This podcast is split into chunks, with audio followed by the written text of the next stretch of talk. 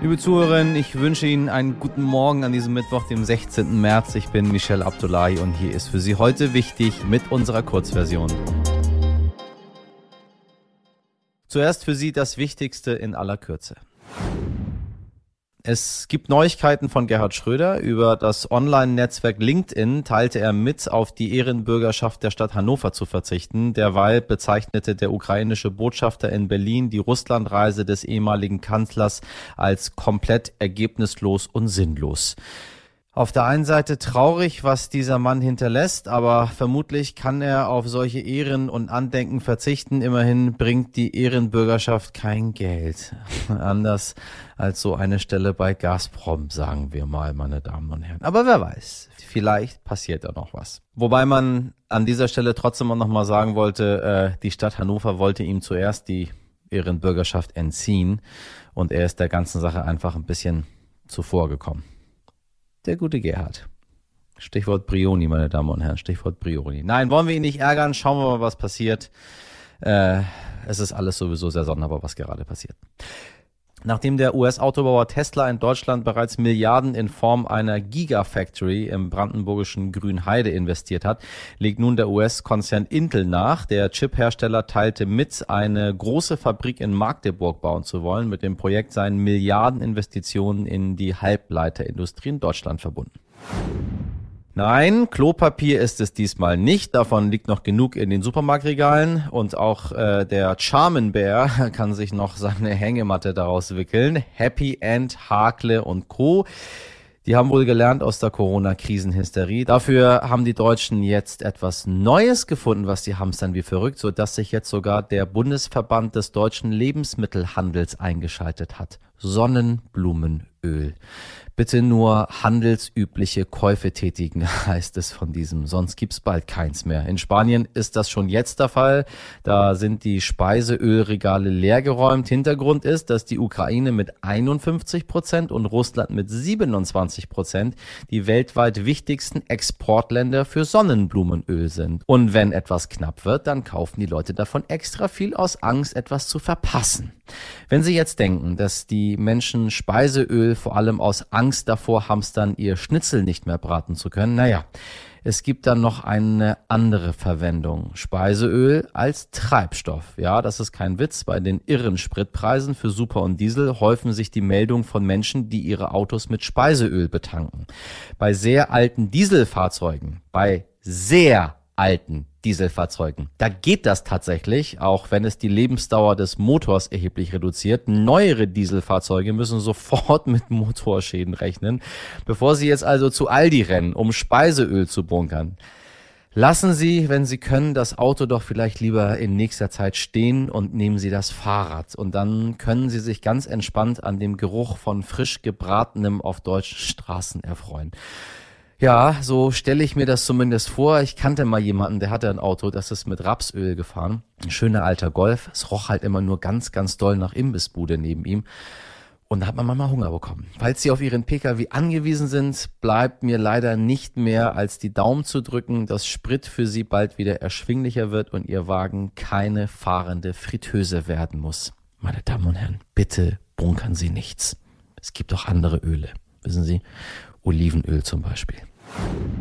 In der gestrigen Folge konnten Sie schon einiges über Deutschlands Willkommenskultur hören und was wir aus dem Jahre 2015 lernen konnten und ändern müssen. Heute sagt auch der chinesische Künstler und Aktivist Ai Weiwei etwas dazu. Er bezeichnet Europas Reaktion auf den Krieg als scheinheilig und vergleicht dabei die jetzige Situation mit der Migrationspolitik von 2015. An dieser Stelle möchte ich Ai Weiwei gerne zitieren, liebe HörerInnen. Er sagte nämlich, dass es kein klares moralisches und philosophisches Urteilsvermögen mehr gebe, sondern alles ein großes Durcheinander sei. Und das, obwohl der Krieg in der Ukraine nicht der erste bewaffnete Krieg in diesem Jahrhundert ist. Wei Wei nennt zum Beispiel die Konflikte in Afghanistan und im Jemen. Ich finde, er trifft das sehr, sehr gut. Ein ganz, ganz großes Durcheinander, in dem wir jetzt hier gerade leben. Aber meine Damen und Herren, wir bemühen uns zumindest hier in diesem Podcast so ein kleines bisschen Ordnung reinzubringen. Ich hoffe, es gelingt uns. Eine Autokratie bezeichnet eine Regierungsform, bei der ein Herrscher sämtliche Staatsgewalt innehat und diese ausüben kann, ohne dass er dabei kontrolliert wird. Kurzer Politikwissenschaftsexkurs.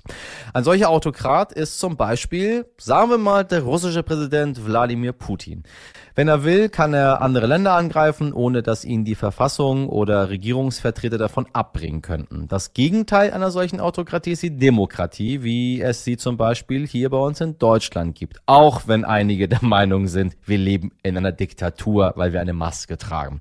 Und jetzt kommt die schlechte Nachricht. Laut einer neuen Studie gibt es auf der Welt erstmals seit vielen Jahren mehr Autokratien als Demokratien.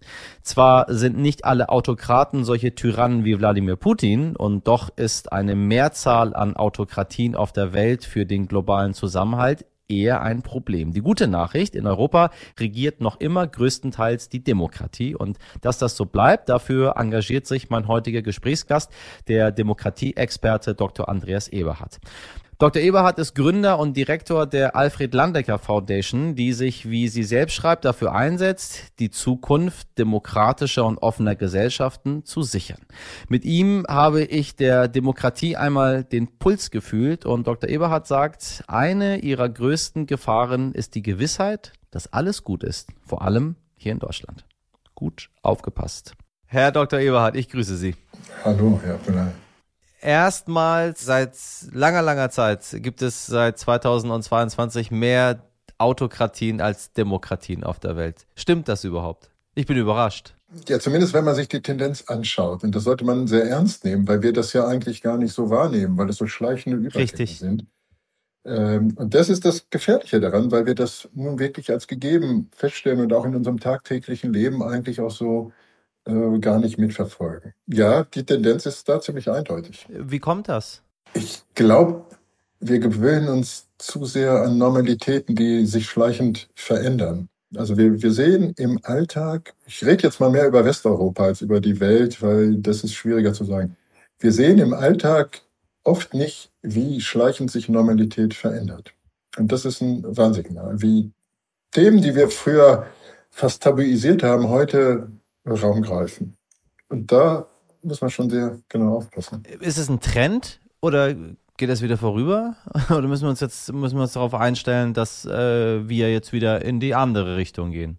Erstmal ist es schon sehr interessant. Ich glaube, in den letzten 20, 30, 40, 50 Jahren, wird man sagen, nach Krieg in Deutschland, haben wir immer das Gefühl gehabt, es geht immer nur in die eine und in die gute Richtung. Und jetzt zu sehen, dass es auch andere Entwicklungen geben kann, das ist erstmal ein Schritt, das überhaupt wahrzunehmen, das auch ernst zu nehmen. Der Trend ist relativ eindeutig, würde ich sagen. Ich glaube aber nicht, dass er unumkehrbar ist. Ich glaube schon, dass das mit den großen und vielfachen Veränderungen zu tun haben, die wir jetzt nicht nur in Europa, sondern weltweit sehen. Und das hat mit auch einer technologischen Revolution, mit der digitalen Transformation zu tun. Das heißt, das Internet, das, das Internet ist schuld? Nee, das Internet ist nicht schuld. Das Internet birgt riesige Möglichkeiten. Ich komme aus einer Generation in den 80er Jahren, wo wir dachten, wow, das bringt uns die Demokratie weltweit freier Zugang. Äh, und das Gegenteil ist passiert. Das heißt, wir müssen das Internet, wir müssen diese Möglichkeiten auch so nutzen, wie es möglich ist, das ernst zu nehmen. Das Problem ist, Demokratie ist fürchterlich träge und langsam. Und das Internet ist fürchterlich schnell und dynamisch. Mhm. Das muss man zusammenbringen. Wie steht's denn um die Demokratien jetzt hier bei uns in Europa? Wenn wir uns, wir haben ja auch äh, Länder, die nicht demokratisch sind, wenn wir auf Belarus gucken beispielsweise und äh, für Länder wie die Türkei lassen wir uns neue Begriffe wie, äh, wie nennt man das, hybride Demokratie oder hybride, hybrides Regime einfallen, ähm, um das irgendwie noch gelinde zu formulieren. Was heißt das für uns? Im Ruhrgebiet würde man sagen, wir müssen uns mal ehrlich machen. Mm, mm. Ähm, unser Bundespräsident Frank-Walter Steinmeier hat mal gesagt, es gibt keine liberale und keine illiberale Demokratie. Es gibt nur eine Demokratie oder keine. Wir fangen an, solche Maßstäbe äh, zu verschieben. Also nochmal sehr genau hinzugucken, was bedeutet die Einhaltung von Menschenrechten? Was bedeutet die Einhaltung der Rechte von Minderheiten? Äh, was bedeutet Repräsentation im Alltag, Mitwirkung im Alltag? Äh, wir sehen die Tendenzen, dass in einer Welt, die immer komplizierter und schwieriger zu erfassen wird, äh, da die Maßstäbe verschieben, sich äh, verschieben und dass auch solche Situationen wie jetzt die Pandemie erst recht der Krieg und wir werden weiter krisenhafte Situationen erleben, äh, wenn es zum Klima kommt, dass in Zeiten der Krise wir tatsächlich ernsthaft über diese Maßstäbe nachdenken müssen. Und die, die, da gibt es irgendwann rote Linien, die auch nicht überschritten werden können. Herr Dr. Ebert, ich danke Ihnen sehr für das Gespräch. Danke Ihnen, Herr Abdullahi. Alles Gute. Das war heute wichtig in der Kurzversion. Ich erzähle Ihnen hoffentlich nichts Neues, wenn ich sage, dass es sich lohnt, auch in die Langversion reinzuhören. Dort können Sie noch mehr über den Gemütszustand der Demokratie erfahren. Ihren eigenen Gemütszustand können Sie uns gerne heute wichtig at stern.de schreiben. Empfehlen Sie uns weiter, abonnieren Sie uns, machen Sie, äh, dass es uns noch lange gibt. Ich wünsche Ihnen einen herzerwärmenden Mittwoch. Machen Sie was draus. Ihr Michel Abdullahi. Bis morgen.